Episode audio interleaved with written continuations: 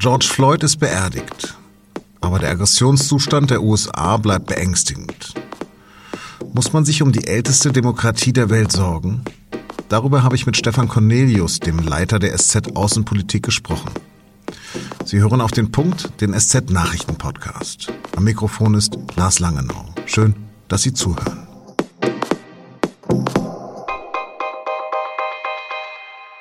Der 45. Präsident der USA hetzt, er lügt, er schimpft und er droht. Der Auftritt von Donald Trump in jüngster Zeit war wenig präsidial. Eigentlich war er das ja noch nie in den vergangenen dreieinhalb Jahren.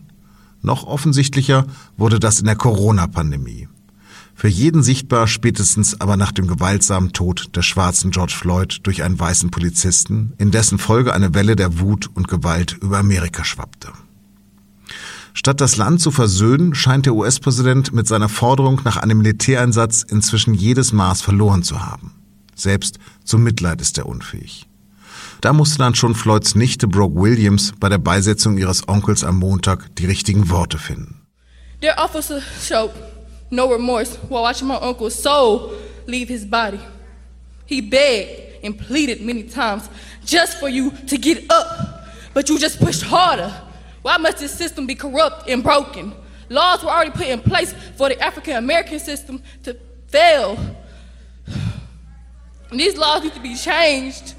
No more hate crimes, please. Someone said, make America great again. But when has America ever been great? Der Polizist habe keine Reue gezeigt, als ihr Onkel starb, sagte junge Frau. Er habe nur noch mehr Druck gemacht. Die Gesetze hätten versagt, sie müssten verändert werden. Bitte keine Hassverbrechen mehr. Und dann sagt sie, jemand sagte mal, macht Amerika wieder großartig. Aber wann war Amerika jemals großartig? Ja, wann eigentlich?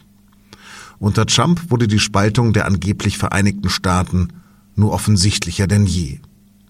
Und immer deutlicher wird von Tag zu Tag, dass das einzige Ziel dieses Präsidenten ist, Präsident zu bleiben. Sein demokratischer Herausforderer dagegen kondolierte Floyds Familie persönlich und schlägt völlig andere Töne an. Die Amerikaner müssen bei Rassismus weiter hinschauen, denn er sticht uns in die Seele, sagt Joe Biden da in einer Videobotschaft anlässlich der Beisetzung.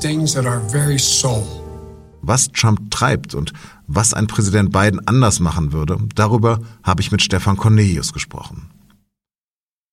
Herr Cornelius, als wir am sehr frühen Morgen des 9. November 2016 im SZ Newsroom uns getroffen haben, da begrüßte ich Sie grinsend mit Make America Great Again. Da konnten Sie nicht drüber lachen, aber hätten Sie gedacht, dass sich die USA nach dreieinhalb Jahren Trump in einem solchen Ausnahmezustand wie jetzt befinden würden? Das hätte ich nicht gedacht. Andererseits ist Trump sich sehr treu geblieben. Wir sehen eine äh, stetige Linie, die zu diesem Punkt heute geführt hat. Trump ist wirklich fast schon berechenbar in seiner Brutalität und in seiner Unberechenbarkeit auch. Und die Grundprinzipien sind gleich geblieben. Er spaltet, er polarisiert, er bringt die Leute gegeneinander auf. Also die permanente Zunahme an Aggression, an Brutalität ist sein Wesenskern. Und das haben wir jetzt in den letzten Tagen mit George Floyd besonders stark gemerkt. Hätten Sie denn ein Wort, mit dem Sie Trumps Agieren in den vergangenen Wochen beschreiben könnten? Ach, ein Wort reicht da wahrscheinlich nicht, aber am Ende ist es der kontrollierte Wahnsinn. Ja, also ist das Wahnsinn oder ist das kalkuliert? Es ist beides. Es ist seine Wesensart und das ist kalkuliert. Ich glaube, dass er sich der, der, der, Methode vielleicht nicht besonders bewusst ist, aber er merkt instinktiv, dass er Erfolg dabei hat. Er hatte Erfolg in der Zustimmung seiner Kernwählerklientel und das ist die einzige Gruppe, die er wahrnimmt. Die Polarisierung treibt seine Anhänger tatsächlich noch enger zusammen. Er schweißt sie zusammen und äh, jede Form von Kompromiss, jede Form von Milde, die er zeigen würde gegenüber dem politischen Gegner oder gegen, gegenüber seinen ideologischen Feinden, würde diese Gruppe in ihrer inneren Geschlossenheit ins Wanken bringen. Und deswegen ist diese Methode tatsächlich systematisch, aber sie hat auch natürlich einen wahnsinnigen Kern. Erwarten Sie denn jetzt, dass die Proteste nach der Beerdigung von George Floyd abebben? Im Moment scheinen die Proteste tatsächlich eher in eine Richtung politische Bewegung zu gehen. Und das ist eine gute Nachricht. Also die gewaltsamen Proteste, die unkontrollierten Proteste sind abgeflaut, vor allem in Washington, auch in Minneapolis, wo sie weiterhin sehr stark zu beobachten sind, ist Chicago oder ein paar andere Städte auch. Aber überall im Land hat sich eine enorm aktive politische Bewegung gebildet und zu einer Mobilisierung beiträgt, die am Ende wahlentscheidend sein wird. Wie bewerten Sie denn den Auftritt von Joe Biden?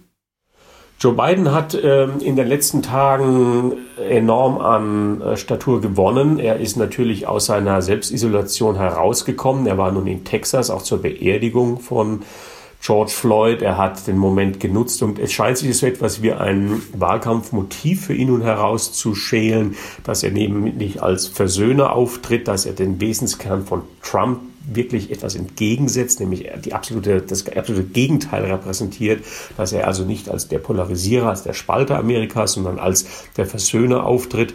Amerika spürt, dass es tatsächlich im Moment an einem Punkt ist, wo das Land zerbrechen kann. Die Polarisierung ist so stark, wie ich mich nie erinnern kann, sie je erlebt zu haben. Sie grenzt eben immer wieder an Gewaltausbrüche und das Land weiß in der Kombination aus politischer Polarisierung, ökonomischem Rückschlag, der gesundheitlichen Bedrohung durch Covid-19 wird dieses Land tatsächlich einen tiefen Sturz erleben. Das wollen die meisten Menschen nicht. Wenn Obama acht Jahre lang es nicht geschafft hatte, die Wunden des Rassismus heilen zu können, wieso soll Biden das dann schaffen können? Biden wird es auch nicht schaffen, aber er kann die Lage beruhigen. Äh, Rassismus ist in Amerika Gründungselement des Landes. Die Sklavengeschichte, die Gründungsgeschichte Amerikas wurde nie wirklich aufgearbeitet. Gerechtigkeit ist nie widerfahren. Aber es gibt das Bedürfnis, dass man die Brutalität und die Ungerechtigkeit, die sich vor allem bei der Polizei zeigt, dass man dies nun tatsächlich ernsthaft angeht. Ich glaube, aus George Floyds Tod wird eine eine Reformbewegung für die Arbeit der Polizei entstehen. Es wird die Militarisierung, die Martialisierung der Polizei wird zurückgeschraubt werden. Das sind alles Entwicklungen, die wir in den letzten 20 Jahren, vor allem nach 9-11 gesehen haben, mit einem enormen Geldaufwand und mit enormen geringer Polizeitaktik, Ausbildung und so weiter, ist da eine, eine Art äh, Miliz entstanden, ein riesiger Sicherheitsapparat entstanden, der tatsächlich das Land überfordert und der zurückgeschraubt werden muss. Ich glaube, das wird die wichtigste Reform sein, die wir aus George Floyds Tod sehen werden. In Umfragen liegt Biden vor Trump, aber das ist ja nicht wahlentscheidend. Wie sieht es denn in den Swing States aus? Ja, das ist in der Tat interessant, dass Biden äh, deutlich vor Trump führt. Äh, interessant sind tatsächlich die, die, Swing States, das ist vor allem Florida und Wisconsin, aber auch äh, Michigan, wo vor vier Jahren tatsächlich der Schlüssel für Trumps Erfolg lag. Dort gibt es tatsächlich nur eine Tendenz zugunsten Bidens. Selbst in Texas, das seit Menschengedenken niemals demokratisch gewählt hat, könnte es sein, dass äh, das Pendel kippt. Aber dazu ist es noch zu weit hin zur Wahl. Wir haben noch vier, fünf Monate, also Anfang November ist die Wahl und es wird bei dem Tempo, das Trump vorgibt, noch unglaublich viele Momente geben, wie die, die wir in den letzten Tagen und Wochen erlebt haben. Ich weiß nicht, in welcher Form er eskalieren möchte. Es kann sogar sein, dass er die Wahl insgesamt in Frage stellt, dass er Wege sucht, sie zu verschieben, abzusagen. Biden wird genug damit zu tun haben, darauf zu reagieren. Er weiß genau, dass er die Wahl nicht gewinnen wird, weil er der bessere, das bessere Programm hat. Aber er wird die Wahl dann gewinnen, wenn die Leute genug von Trump haben. Die Tendenz in den Swing States ist zumindest im Moment so, dass man würde morgen gewählt sagen könnte, äh, Trump wird es nicht mehr. Im Fall der Fälle, erträgt das Land weitere vier Jahre Trump? Ich glaube nicht. Wir werden ein ganz anderes Amerika dann sehen. Wir haben ja jetzt schon, wenn wir genau hingucken, eine Vereinigte Staaten, die ähm, eher an autoritäre, rechtspopulistische Regime in Mitteleuropa erinnern, als äh, eben an die USA, die wir seit jeher kennen. Die Welt wird am stärksten unter nochmal vier Jahren Trump leiden. Ich glaube, wir werden dann die, das Bündnis, das wir seit dem Zweiten Weltkrieg mit den Vereinigten Staaten kennen und gepflegt haben, äh, das werden wir äh, abschreiben können. Die äh, NATO wird vier Jahre Trump nicht nochmal überleben. Aber es geht ja nicht nur um Sicherheitspolitik, es geht da um sozusagen den Wesenskern von Demokratien.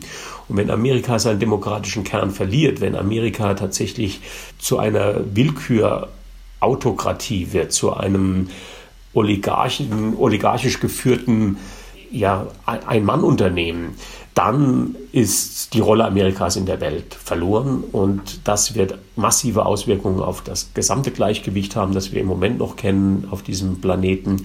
Aber es wird auch den inneren Zusammenhalt Amerikas massiv zerstören. Also ich glaube, vier Jahre Trump werden wir nicht nochmal ähm, ertragen können. Vielen, vielen Dank. 1986 wurde der damalige schwedische Ministerpräsident Olof Palme auf offener Straße erschossen. Der Mord an dem prominenten Sozialdemokraten löste in Schweden ein nationales Trauma aus. Mehr als 100 Personen galten im Laufe der vergangenen drei Jahrzehnte als tatverdächtig. Mal die kurdische PKK, dann Südafrikas Apartheidsregime, die CIA, der Mossad oder die PLO. An diesem Mittwoch hat die schwedische Staatsanwaltschaft verkündet, dass die Ermittlungen jetzt endgültig eingestellt werden. Man konnte zwar Stieg Engström als mutmaßlichen Täter identifizieren, aber der verstarb schon vor 20 Jahren. Die Grünen lehnen klar Gentechnik ab, eigentlich. Aber eine Gruppe von prominenten grünen Politikern spricht sich für eine Neuorientierung ihrer Partei in dieser Frage aus. Das steht in einem Papier, das der SZ vorliegt. Gentechnik solle für nachhaltige Landwirtschaft eingesetzt werden, da viele Experimente beweisen würden, dass diese sicher sei. Die grünen Politiker fordern ein Umdenken und wollen, dass die strengen europäischen Gentechnikregeln geändert werden.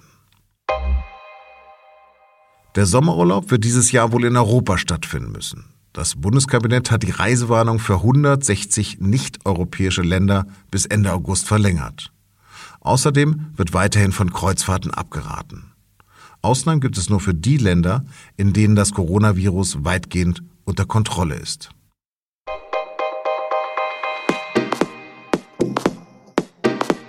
Wenn Sie Feedback, Anregungen oder Kritik für uns haben, dann freuen wir uns, wenn Sie bei unserer aktuellen Umfrage mitmachen. Mit den Ergebnissen wollen wir unsere Podcasts noch besser machen.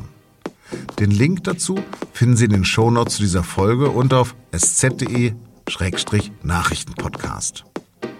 Das war auf den Punkt. Redaktionsschluss war 15 Uhr. Vielen Dank fürs Zuhören und bleiben Sie uns gewogen.